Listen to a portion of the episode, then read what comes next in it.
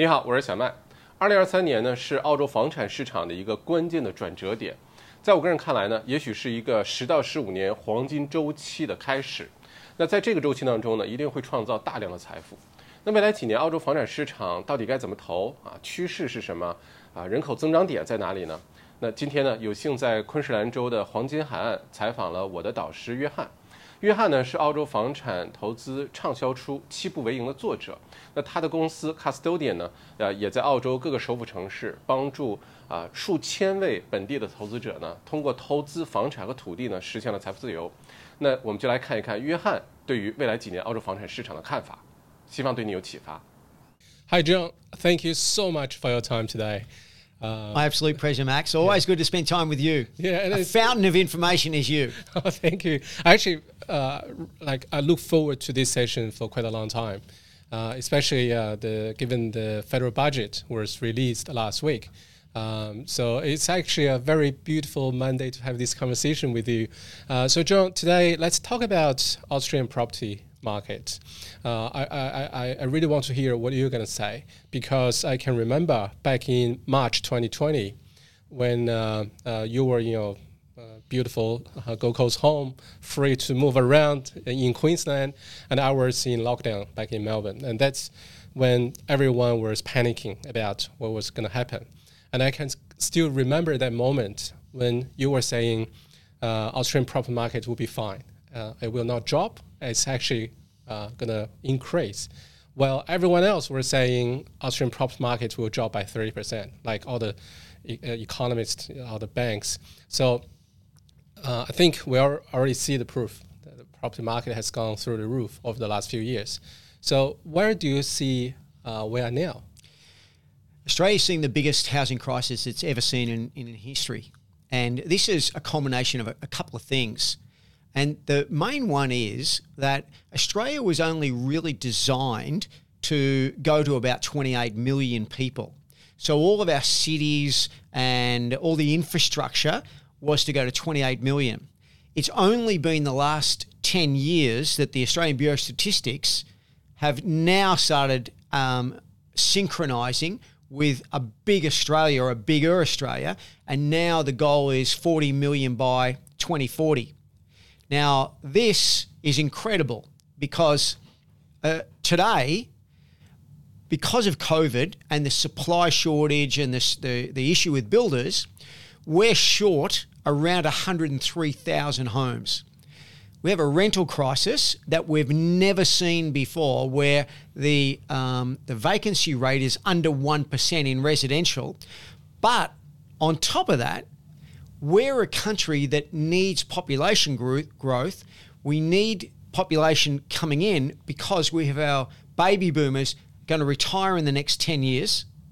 So, like the rest of the world, we need people qualified to look after those people in the next 10 years. Yeah. So it's a real dilemma for us. We're bringing in nearly 100,000 people a month, some months at the moment. And our rental vacancy is the lowest I've ever seen in, I've been doing this for over 40 years. So it's absolutely incredible. And now the um, renters are turning into buyers so, what the government are doing, and you saw it in the budget last week and a few little tweaks, is that they're they're subsidising essential workers up to 40% to buy a home. They're letting people, joint friends come together and um, uh, put in a 5% deposit. They're trying to do everything they can. But they're not going to solve the housing crisis because this isn't an overnight thing. This is an endemic shortage of supply, and it's going to be with us probably the whole decade. So you're going to see prices go up like they've never done before. Mm. So, John, when you say dilemma, like Australia is still very, very lucky. We are, we are getting um, very good uh, immigration into the country. It's probably very hard to say no to a lot of people. Like we're gonna get 700,000 people in the next couple of years. And when there's a shortage in uh, accommodation in, in the housing market. And a lot of developers are uh, not you know starting new projects. So what do you think will happen next? Like will the rental market keep going like crazy for the next couple of years? And as property investors, what's the strategy? Like not for like five, ten years, just for the next two, three years? Look, um, the property, the, the strategy for property investors is put your rents up twenty percent a year. That's literally um, the opportunity. And we had most of our property investors, and we've got probably around 8,000 properties that we control. Hmm. Um, uh, we put them up by around about 25% last year in one year. Hmm. The government are doing things and that they, they there was a couple of initiatives like they brought in and they're trying to get the build for rent up and running so they offered deals for foreign investors if you build 50 in one area they will um, reduce your withholding tax and you'll get deals on uh, land tax concessions as well. But it's nothing that's going to fix it in the next two or three years because if someone started a project now, it would be three years before the delivery. So there is a window now if you can buy a property and anyone should should be doing it now because you've got the benefit of buying at today's prices knowing that they're going to go up and rents are going to go continue to go up So for uh, uh, property investors, like fund investors, especially if if they were foreign fund investors, yes, they are getting a, a tax discount. I think from thirty percent to uh, fifteen percent. Why don't the government do this to the local Australian investors or developers? yeah good What's question your view on that? Yeah. really good question. Who knows? There's two million Australian um, property investors. They should be offering that to them. You know, the one thing that um, that uh, you see though is we have three levels of government: the federal, the state, and then the local government. And the local government make most of the decisions around zoning. What we're seeing, interestingly, is the state government now are imposing higher density on the um, on the local governments. So now. Um, if you have a house on a freestanding block of land, you can put a granny flat on in your backyard as of right, irrespective of the size of the block of land. So you can turn one tenancy into two tenancies. And this has been our philosophy when I wrote the book Seven Steps 25 years ago. Always number one, buy land for growth. It's the the the land that goes up in value, buildings go down in value. Whereas a lot of people they buy apartments. I always say buy the land because then the, I've got houses now that I'm putting granny flats or multiple. I'm even pulling the house down and building four on the same site. Yeah, this is so true. Like we are having this conversation um, uh, in the Gold Coast, and um, back in Melbourne, I can see a lot of uh, area are now becoming more um, uh, like high-rise buildings, and especially area like Box Hill, Glen Waverley. You see a lot of uh, apartment buildings coming up, but also. Uh, the properties, the, the, the, houses, like with lands around the uh, the central is they are booming like big time because um, the, oh, yes you have so many new apartments coming to the market. Um, the value doesn't hold and the property the lands actually going up because the population is growing. But like at the moment australia we've gone through 11 um, uh, interest is already, and the the the, the RBA's maybe, uh, and I really want to hear what do you think, is whether they will increase the interest rate again in the next couple of months. Uh, where where is this going now? Look, um, I sort of hope they do. I hope they put it up, and I, I sort of think let's just get it over and done with. Put it up half half a percent. The smart money is looking forward in the next one to two years. So, uh, where I sit in southeast Queensland, two of Australia's billionaires in the last month have outlaid uh, one 194 million, another over 100 million dollars to buy um, residential properties to deliver in the market in the next two to three years. These interest rates will go up and then they'll come down. The current rate is 3.85. I expect it, it could go up by, you know, maybe to 3 point, uh, 4.35, something like that Yeah. That'll hurt.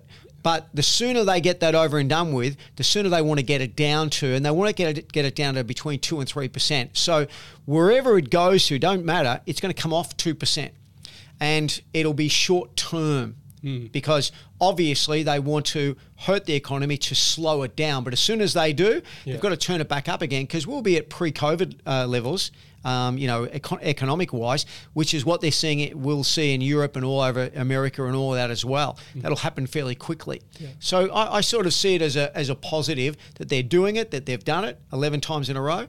Um, and if they're going to keep going, just just hit it hard. Yeah. So if they do increase the interest rate, which I agree with you, they probably like inflation is still very high. You know, it's still not under control.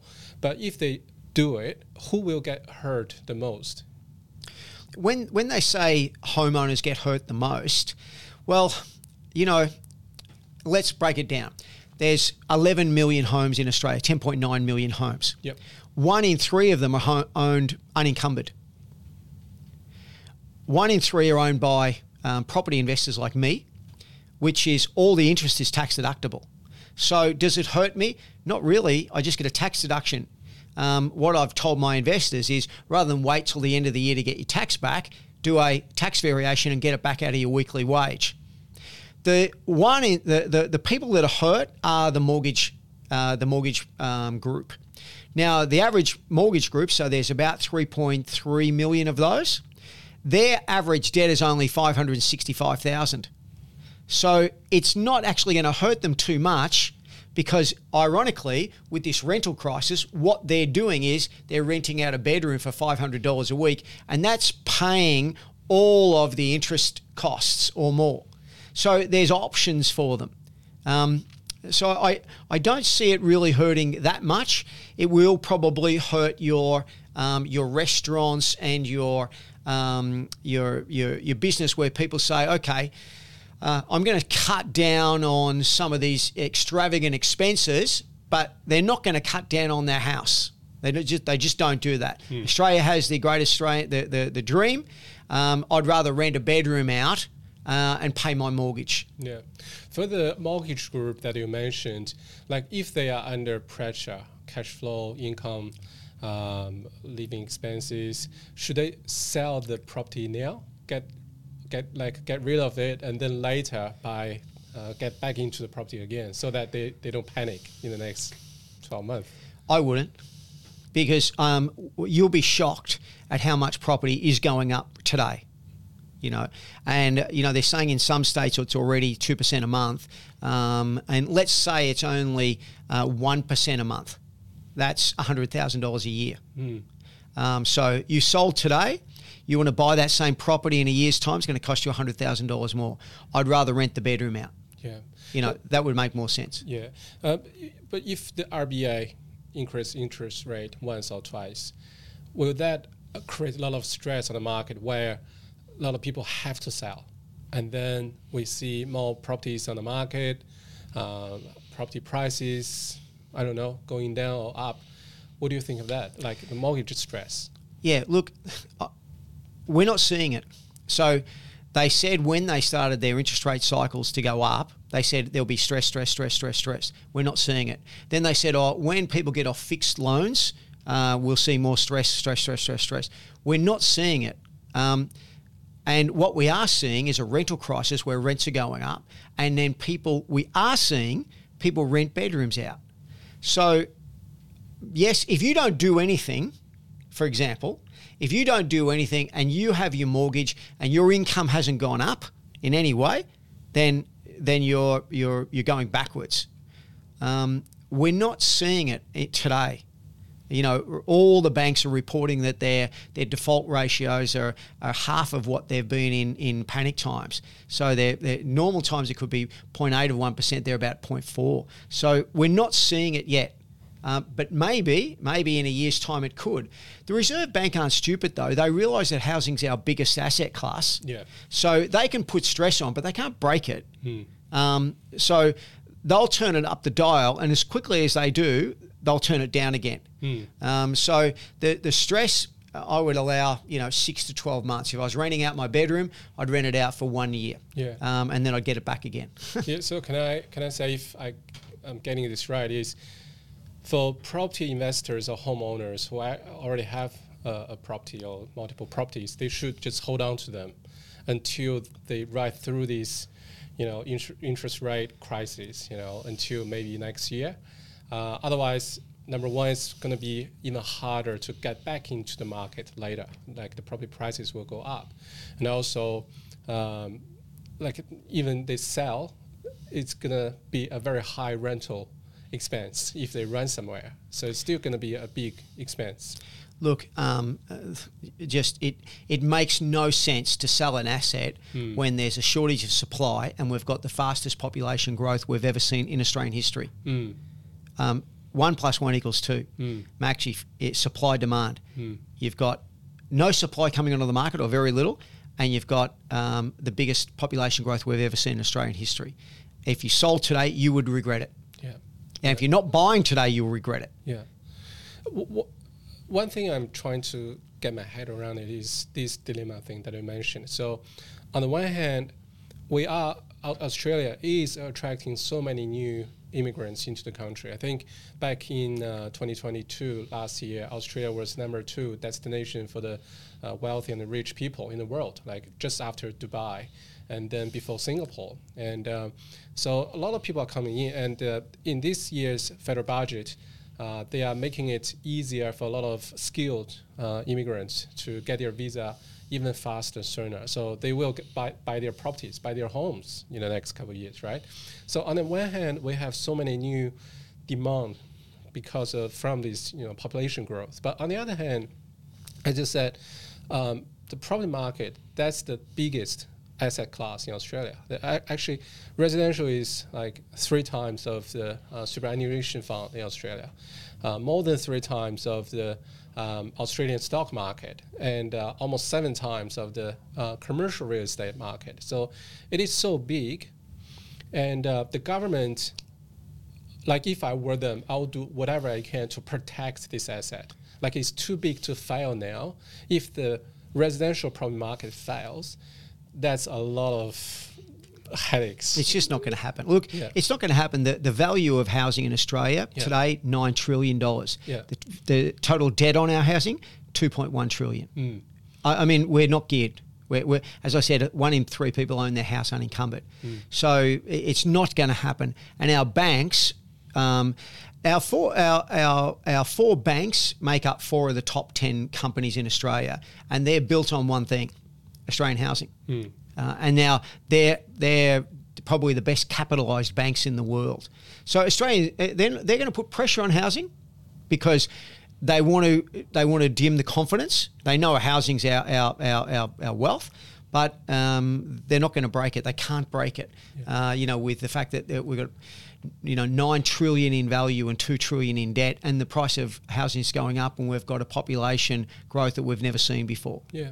Do you think this year's federal budget is uh, providing a solution to this dilemma, like population growth versus um, a shortage of uh, properties uh, in the next uh, few years? Like, will this budget uh, encourage enough investors or developers, and so that three, four years later, uh, people don't have to worry about uh, the rent anymore, Um, like today? I- you know, I've never seen this in 40 years, but the government now is talking about a big Australia, and it's not about migration and capping it or anything like that. It's open the doors. We need people, and we need people for productivity. Um, because, you know, back when they started the pension um, 100 plus years ago, there was 18 taxpayers per pensioner. Today, there's somewhere between three and four, and in the next 20 years, it could be one or two taxpayers per pensioner. We need people. We know that. The biggest issue out of the budget, and this is on the left hand side of it, is our welfare costs. You know, and, and this is the only way we're going to get ahead or keep up with, you know, we've got world class hospital, welfare, Medicare. We've got world class, the best, the best in the world, better than the UK or better than the, the States. And that's why people come here um, you know, they get free hospitals.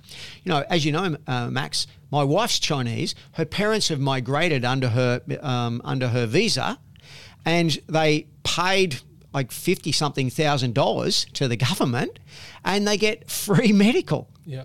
Wow. How good is that? It's better than where they were in China, 10 times better, mm-hmm. but better than America, better than the UK. So this is phenomenal. And this is great for Australia because now we're attracting that that work workforce, that skilled workforce, and all of that sort of thing. And the doors are open, and we're talking about a big Australia, 40 million by 2040. That's huge. So the extra, so now we have just over 26 million. uh, population in Australia. So if we have uh, 40 million, that's extra 14 million people in the next 15, 16 years, right? So where are you seeing the population is going to? It'll go to the major cities, and the major cities will go vertical.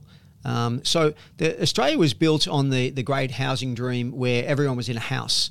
It's now slowly becoming r- vertical rather than horizontal because they're not building infrastructure out more and more and more.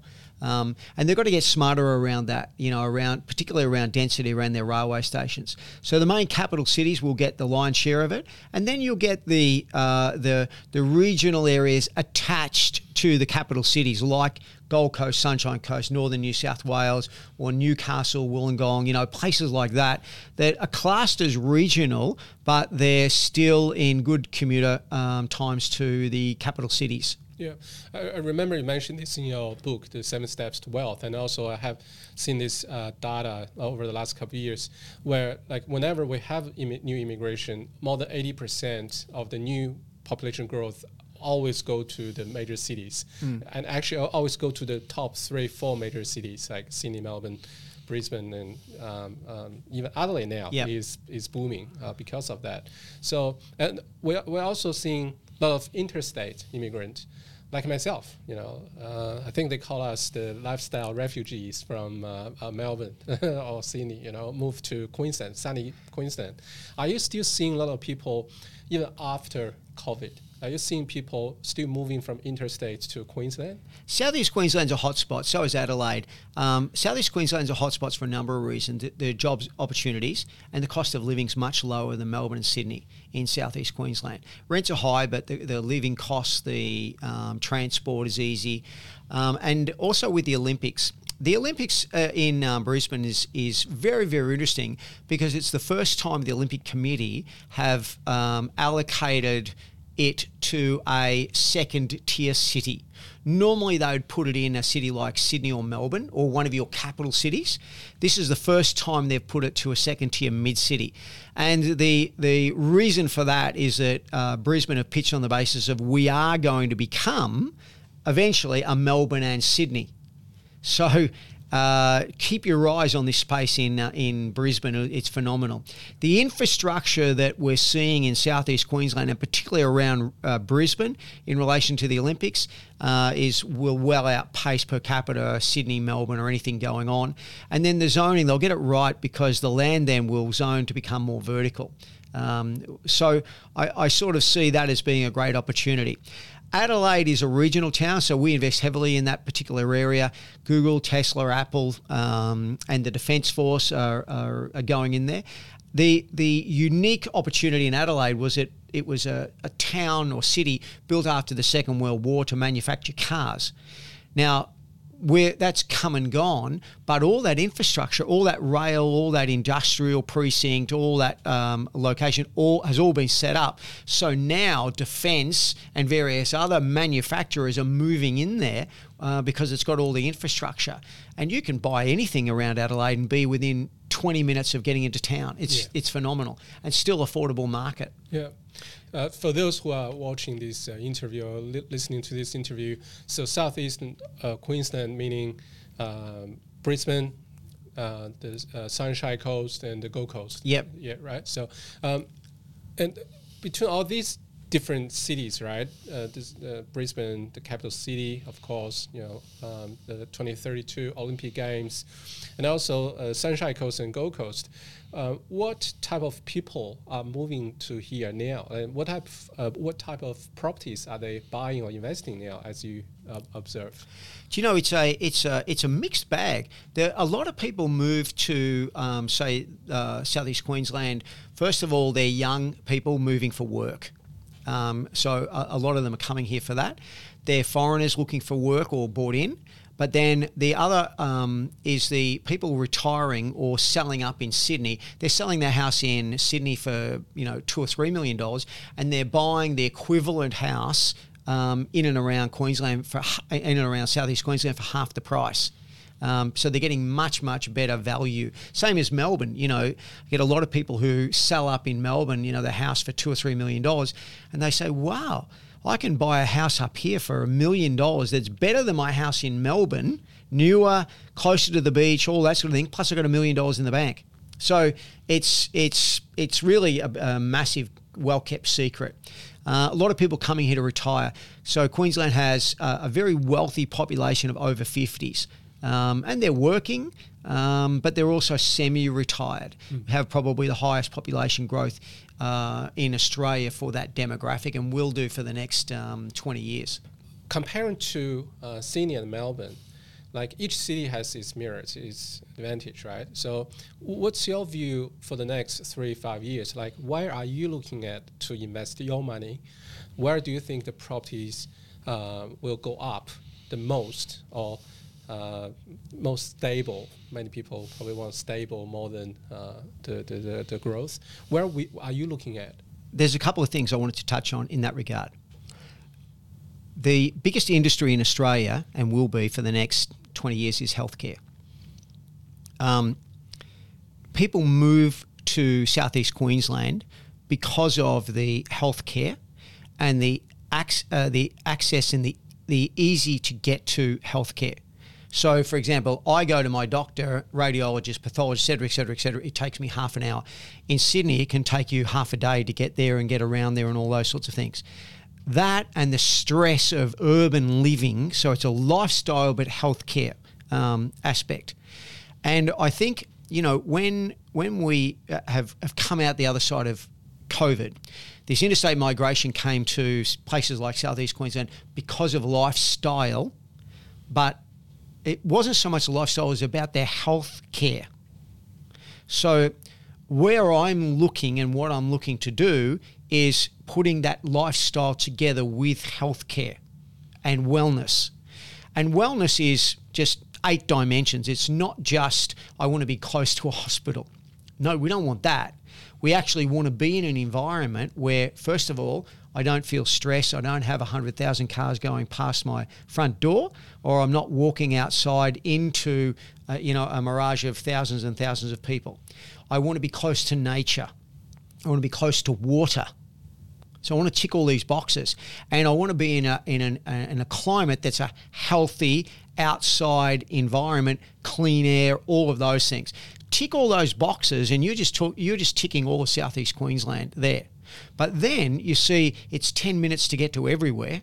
So it's got, you know, a, a, a really well designed. Um, and you know small populations like in Gold Coast is only 650,000 population. You talk about you know um, Melbourne probably will take over Sydney or if it hasn't with you know over 5 million people.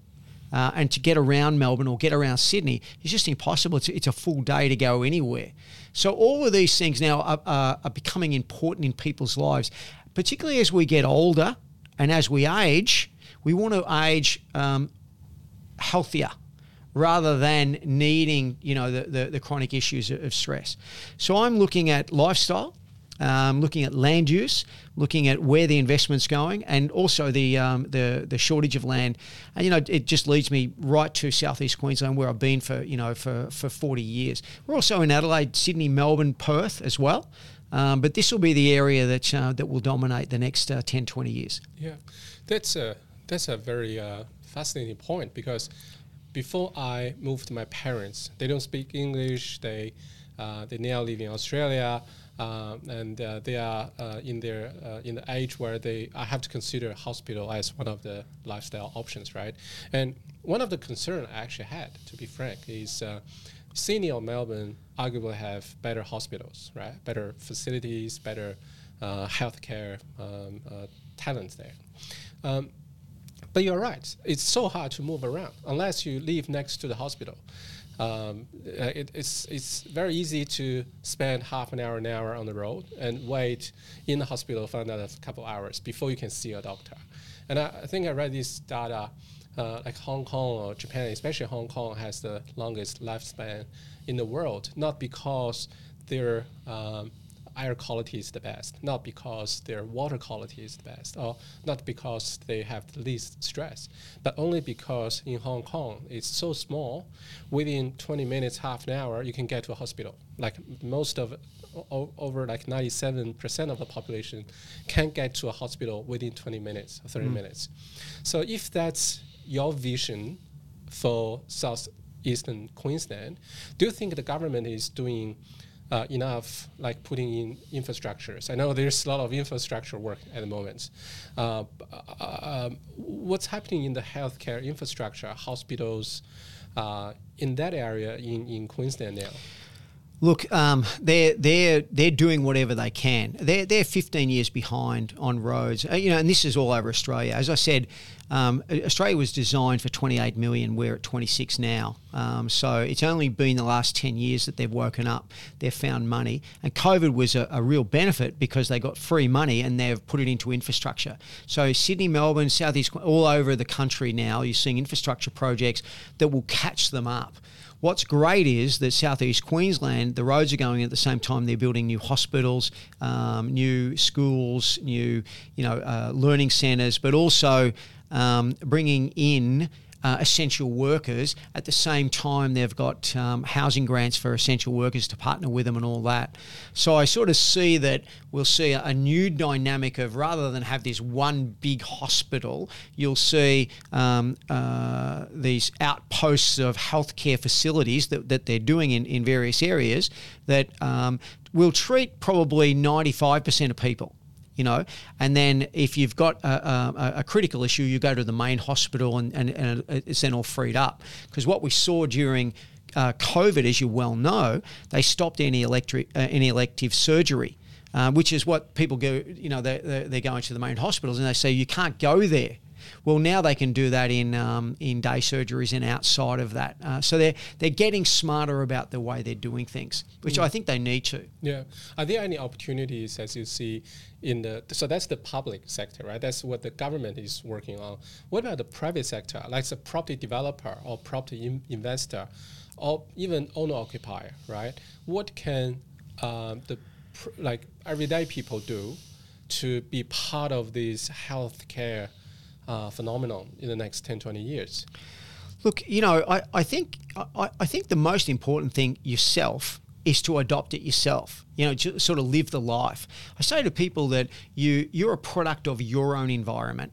And if you can create that environment for yourself, you'll create it within your work and within your investments and with everything that you do.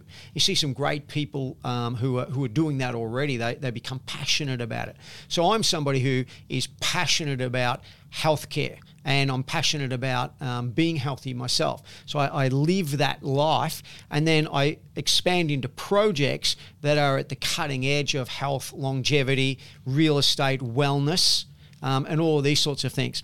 What I've noticed is that a lot of people are talking about longevity and talking about healthcare, but they're not connecting the dots that um, uh, in relation to maintaining your connection with nature. And this is where I'm, i see the mistake of people building wellness facilities in urban areas, but not a tree or any nature in sight. That's a mistake because the data on that is that if you're exercising in nature, and this is this is this is worthwhile considering from a from a living perspective, and why why you know you you moved your parents up here, they can go for a walk around you know their neighbourhood through the waterfronts, through the uh, et cetera, et cetera, et cetera, um, not having you know cars going past all the time, a beautiful nature, uh, uh, nature, nurture, all that sort of thing. Hard to do in Sydney, Melbourne, outside, you know, in, in a suburban area. Um, and these are things that are important because it's important for your mental health. It's 30% better for your mental health you exercising in nature rather than you going to a gym or on a busy road. Yeah, and this is so true. For my dad, uh, he loves swimming, and they love the the weather here for sure. And my dad is uh, uh, within like two three minutes walk. He can uh, go to I think it's Nerang River. Yeah. Actually, swim in the river every morning. Yeah. He loves that uh, like so, so much, and he couldn't do that in Melbourne. It's so cold, and you know there's not. You can't swim in the Yarra River, let me tell you. Yeah, not clean enough.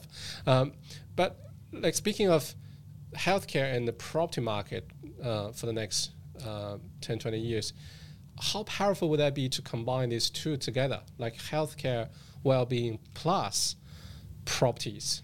What, what, what's going to happen then? Oh, look, we're, we're designing actually the world's first urban wellness living environment. And um, we've been working on In it for in, in, in, on the Gold Coast, and it's on a 25 hectare site with its own um, 20 hectares of playground, and we're using field operations. Uh, uh, the number one landscape architect. We started with a landscape architect because we wanted the landscape to literally become a part of the building, so that if you're living there, you feel you're living in nature and we've got you know six hectares of lakes. But we're putting in a hundred million dollar aging and longevity centre. We, we've uh, got Dr. Ross Walker, Australia's leading cardiologist, who's our chief medical advisor. Um, uh, who also is um, very much into preventative medicine as well. And this is the interesting thing uh, for Australia. So when when we talk about east and west, um, we can learn a lot from the east because the east is about preventative. We in Australia make the mistake of we don't see a doctor until we're sick. And then it's about getting drugs to cure that particular symptom or illness we can take a lot from the east as in lifestyle. And we're, we're realizing that now. Uh, so today's the, the, the perfect time to do it because we're um, putting in this wellness facility lifestyle wellness facility and putting in um, your uh, monitoring on your gut biomes, for example, which tell you, you know, and, and you know, we can analyze stool, your um, CAT scans, PET scans, um, and any sort of basic radiology. And then all your pathology, you, know, you should be measuring about 50 different things, including all your hormones, all your, your lipids, all your, um, all your um, heart, um, uh, just everything. Um, and then soon there's you know advance in stem cell there's advance in you know in, in just a number of indicators that, that can be that can be managed on a, on a daily basis.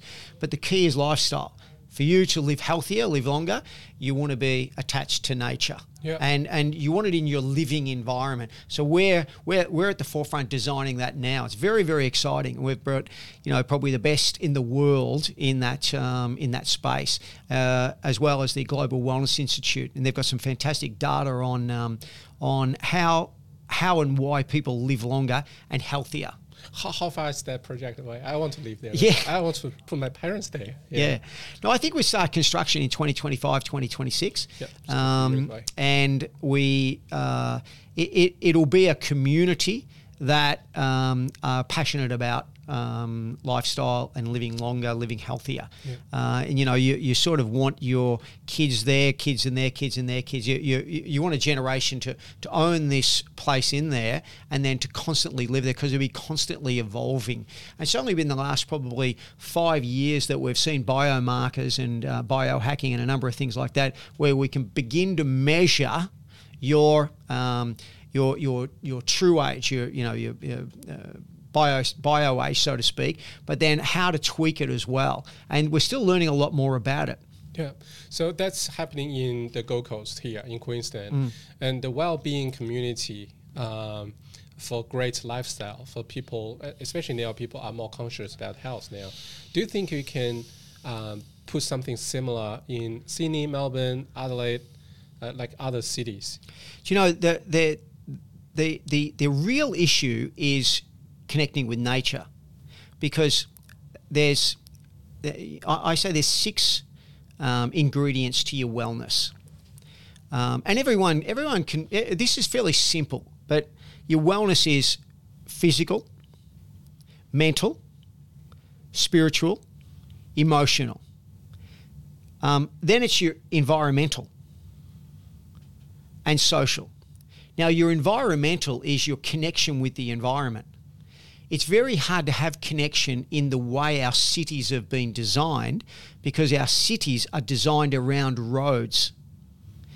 The Gold Coast has a, a unique scenario because the Gold Coast has actually been designed around water because it was a major flood prone. So they've put canals and rivers and all that sort of thing in. So you've got as much waterfront as you have road front.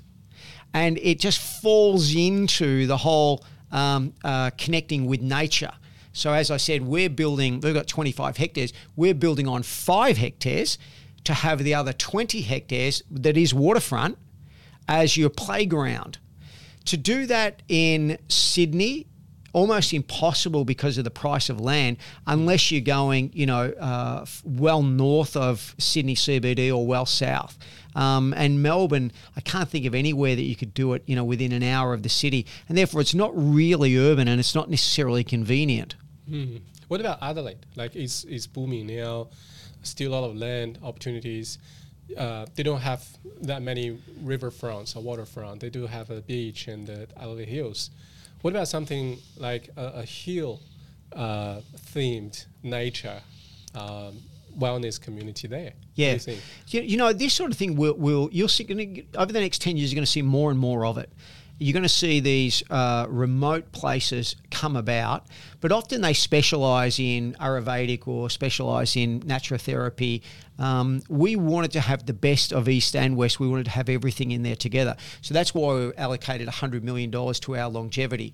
But you see some great places outside of each of the capital cities, in Melbourne, they've got a fantastic um, uh, hot spa down in um, Daylesford that that you know specialises in the mineral pools and, and, a number of things. And the guys that run it, there they really know what they're doing. They're really into the health, wellness, and all that sort of thing. But it's it's it's not a place you can live. It's a place you can just visit. Mm. Uh, we want to create a living environment. Mm. So, so if that's a big thing uh, in the next few years um, it's certainly a great lifestyle for owner occupiers, for people who want to upgrade their lifestyle, right? What about investors, even uh, developers? Like uh, some of our audience are, you know, probably, probably most of the audience are probably investors, and uh, some of uh, them are developers. Should they look into this space as well? Like when they have a project or when they have money to invest, they instead of investing in or developing a, ordinary residential project, should they think about the theme as well? Like give the project, give the investment some theme. You know what I mean? I, I always think it's better. And um, I, have only ever done development on the basis of I have a, a specific criteria to get a, a, specific outcome that solves a problem. Hmm. And you know, I've done uh, probably 20,000 properties around Queensland, around Australia in over 400 developments. Um, but it's the outcome is, is, is building wealth for Australians and delivered um, a land bank and land base for them. And the problem is that Australians, the majority of them are retiring on the pension, which is $22,000, and I wanted to pull them off welfare and get them to create wealth for themselves using tax. Now, I see, are still doing that, but I see wellness is the issue. We're living longer, but we're not living healthier. So if you're a developer listening today, you need to get smart about that because your market is getting older. The baby boomers are now in their 60s, 70s, and all that sort of thing, but they've got a lot of money. There's a couple of numbers that we've never seen before. Every year this decade, there'll be over $270 billion handed down in, in, in inheritance. $270 billion would buy half of all the residential real estate that's bought and sold every year. We're a very wealthy country, very wealthy people, but we can't buy another day of life unless we're healthy. And the majority of people over the age of 60, 65 have some sort of chronic illness, as in, you know, they're walking around with some sort of illness. So they need, they have a problem. As a developer, you should be looking at solutions. And the other thing I think, given the shortage of land, we should be collaborating and working together with each other. You know, so we work with we work with uh, a couple of the, the biggest family offices in Australia, and not just one. We work with a number of them, uh, we, but we work together. We realise there's enough for all of us, but we should be working together, working smarter. And you know, they're the two things that I'd say to any property developer. Yeah. Um, so Queensland, of course, like I think we've talked about enough about Queensland. Everyone wants to move here including myself. But what about Sydney, Melbourne, and other cities? What sort of opportunities uh, do you see? Like uh, whether that's uh, what type of properties or which price range or like what what sort of properties should property investors look at in the other cities? Look, the, for me, um, uh, we've got a lot of stuff in Sydney and a lot of stuff in Melbourne. We stick with land, and you know we have land with housing on it that is in emerging communities that will become higher zone later. So we look at areas where the government are going to be building railway stations. If they build railway stations, they'll upzone. Um, uh, railway stations will bring schools. Schools is a key area for um, uh, for why things go up in value. Um, but uh, not only will that bring schools, they'll bring healthcare. One in five people in Australia in the next um, 10 years will be employed in healthcare. So you one in five. one in five. Wow. It's it's the biggest employer in Australia. So already now it's about one in six. So you need to be close to transport, schools, and healthcare. They're they're the they're the key points. And buy land there. Land is the best investment. Now. Um, you can't just buy a block of land. You want to put something on it to give you some income so you can use it to duplicate. Yeah. So that's the seven steps. Yep. Yeah. So mm. getting rental income while you own the land and yep. own it for as long as you can. Mm, mm. Yeah. So uh, w- w- w- apart from Queensland, and I, I know you're uh, you're active in Melbourne and uh, uh, Adelaide as well. What about uh, Western Australia, Perth? Yeah, we've done a lot in Perth. Yeah. Perth's a fantastic area. Perth's a mining town. I mean, uh, mining's had a great run the last 20 years. And uh, we, we uh, but when mining's bad, it's a ghost town. Hmm. Um, and mining got hit very badly in 2012, 2013. Uh, population growth in um, Perth was negative, which is very, very rare for any of the capital cities. And you couldn't rent anything, you know, you couldn't sell anything. Um, so it's it's almost like a big regional town. But with uh, the commodity boom, you know, Australia, you saw in the, the budget last week that we have a surplus. Um, and we're, we're the only country in the world, you know, that, that uh, with growth, with a surplus like that. And we're the only country that can produce um, its own energy enough uh, to use and to export, and its own food enough to eat and to export as well. Um, so Perth's a hot market for us as well. I've, I've got uh, property in Perth, have had for a long time, and we're you know we're we're we're we're slowly getting back into that market. The delivery issue is a is a bit of an issue. The the, yeah. the time to build in Perth is probably double the time it will take you on the east coast, and it's the the east coast is under stress as it is anyway because of the labour shortage. I'm sure they'll fix that in the next 12 months with the new migration uh, policies. Yeah. What about uh, Tassie? Will you buy anything in Tasmania as an investment?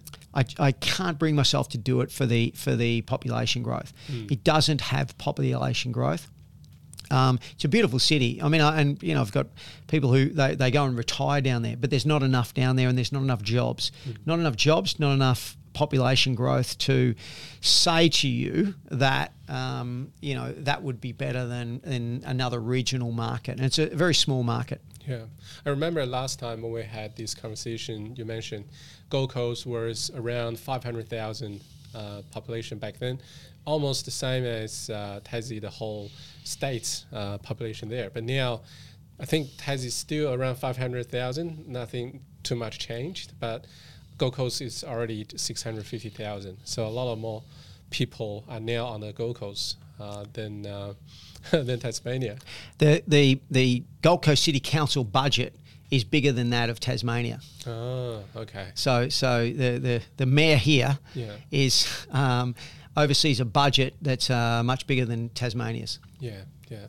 Um, so in, in the next couple of years, so we have challenges, we have dilemmas, right? People will go through this rental crisis, will pay a lot of you know living expenses. Uh, yes, the government is working on that, giving away more money now uh, on like utility bills grants and um, rental grants. Uh, but will that actually fix the problem in your view, or will make inflation worse for the next six months, twelve months? Um, nothing that they can do can fix the problem. Uh, I love that there's a crisis. When um, so? oh, where there's an, where there's a crisis, there's an opportunity, and you know, people listening, if you're listening to this, you're somebody who is looking for an edge or looking for the uh, the um, the opportunity. You'll never see anything like this as it is today. When COVID hit in March 2020, everyone was saying the market was going to tank, everything like yeah. that. And I came out and said, guys, whatever you do, buy everything you possibly can. We've got free money, and you're going to get uh, see the biggest rise in property that it's going to shock you. It happened. Property prices didn't go up 29, 30% as recorded. They went up in some suburbs by 62%. Now, those suburbs have come off by 10, 11%, but they're still up by 50 plus percent. And I know suburbs that went up over 100%. And a lot of them are in southeast Queensland. Today, now we see uh, something probably more powerful than we saw in COVID because COVID was going to solve itself in one to two years when they had a vaccination and when they stopped, you know, printing money. This is a housing shortage and we ha- desperately need workers. So, for the next 10 years, we're going to have strong population growth and we're still not going to have the, um, that, the housing supply we're going to see rates go up and come down. They are going to come down. But prices of property will continue to go up, particularly land prices. The solution is density. The government knows that. The federal government knows it, the state government knows it, the local government don't want to invoke it yet. Why is that? Because your, your local government councillor, he lives in the suburb and he's voted by the people in the suburb on the basis of stop development in my suburb. What we're seeing is the state government overruling the local governments now. And on the Gold Coast, as an example, they've actually set a quota saying you have to allow for 100,000 more houses in this period of time. You have to show us how you can do that. So they're, they're seeing in you know on the Gold Coast, they're seeing density, density, density. The locals aren't um, uh, aren't happy, and the local councillors aren't happy, but the uh, state government's overruling them, and you're going to see that right around the country. Yeah. It's just just like they say in the Game of Thrones, you know, crisis is a ladder. You know, you can like this is your path. You know, you can climb up. Um, and correct me if I'm wrong. The more I think about what's happening at the moment. And I, I only live in Australia for 22, 23 years. Not like you, have gone through so many uh, cycles in properties. And um, the more I think about it, the more I believe that this is probably, uh, as we speak, 2023, it's probably the second, if not the biggest, um, opportunity for property market uh, for the next 10, 20 years for people to get into the market, whether as a developer, as an investor, as a home buyer, or as a uh, industry uh, service provider. The last time I saw this, and I was not as experienced and all that informed back in 20, maybe 11, 12, to up to 2016. there was a property boom that I can remember. Um, what do you think, John? Like what this moment here what it means if we come back and sit down again in three years' time, five years' time, and looking back, what would you say if this is one of the biggest moments, or if this is, you know, um, still a lot of challenges, a lot of risks? This is the biggest moment I've ever seen. Um, we uh, we've never seen you know there's a there's a there's a there's a succession of numbers we've never seen. So let me just go back 50 years. From 1971 till nine uh, till 2003 4 so for 30 plus years our population was growing by a million people every five years. Every five years every five yeah. years. yeah. Roughly roughly. Yeah. Um, China started buying commodities off us um, so we needed to import workers and we were right at the start of the baby boom starting to retire in 2003 4 5 between 2000, uh, the, the census in 2001 and 2011, our population went from a million people um, per five years to 2 million. It jumped. Now we'll be at around 3 million. You know, including the students that they, they actually have realised now we want to keep. Now, this is at the same time that we have total value of housing at, you know, uh, it got to 10 trillion with debt of 2 trillion. We're very, very wealthy. So we don't have a lot of debt on our, on our property. And at the same time that we're handing down, you know, $300 billion a year to, you know, the next generation, et cetera, et cetera, et cetera. At the same time, we have an energy crisis around the world and a food crisis around the world. They're both entwined. We are the only continent and country on its own continent who have enough energy and enough food. So we're a magnet. If anyone overseas is thinking about relocating to a country, this is the only choice. And, and you know, because of the healthcare that I was talking about, you're not going to go to the UK at the moment. It's a mess. And uh, the healthcare in America is horrendous. So, really, this is a golden opportunity. Now, I couldn't sit here 10 years ago and say to you with confidence that we're going to have acceptance of population growth. But 10 years on, um, Australia's on board with the big Australia at 20 at, at 40, 40 million by 2040. That's happened in the last probably five years, but maybe only the last two years. And both sides of government have adopted it. Um, and the Productivity Commission has, has come down and said, we absolutely need migration. This is a golden time. we we're, we've never seen this in Australian history. Never seen the population growth, never seen the wealth, never seen the demand from the rest of the world, you know, because of the energy, because of the food. Um, and you know, I, just sort of see it as a uh, as a as just a golden opportunity. You know, for there will be a um, a lot of uh, a lot of transformation in this next decade. Yeah. I'm now even more confident with this. Uh, like, whether you want to uh, uh, uh, live in a beautiful home, whether you want to invest, whether you want to make money as whatever, like new immigrants, students, or just a, a normal average person, this is where people should look at, like property market, right? Do you have anything you want to share or want to say to our audience, whether uh, they are property investors, home buyers, or developers, or fund investors? yeah, you know, I, I always say to I always say to people, be all you can be, and ask yourself, you know, every day, have I reached my full potential?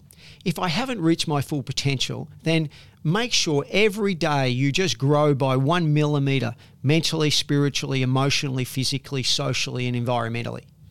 Now, if you can just do that, and listening to people like you, Max, because you're you're right on, on, on, on, on par on all those sorts of things. If you can just do that as a takeaway, you can you, you can really seize this opportunity in this decade. And we need you to. You know, we, we need people to see the opportunity through the crisis because a lot of people put their head down as soon as, you know, rates go up or as soon as this happens and all that sort of thing. if you're going to um, invest in housing, why wouldn't you do it when there's a housing crisis? So stand up, do something, be that, be the, be the person you want to be, be all you can be. That's what I say. Thank you so much, Joe. Thank Cheers, you for Max. your time. Yeah. Pleasure. Thank you.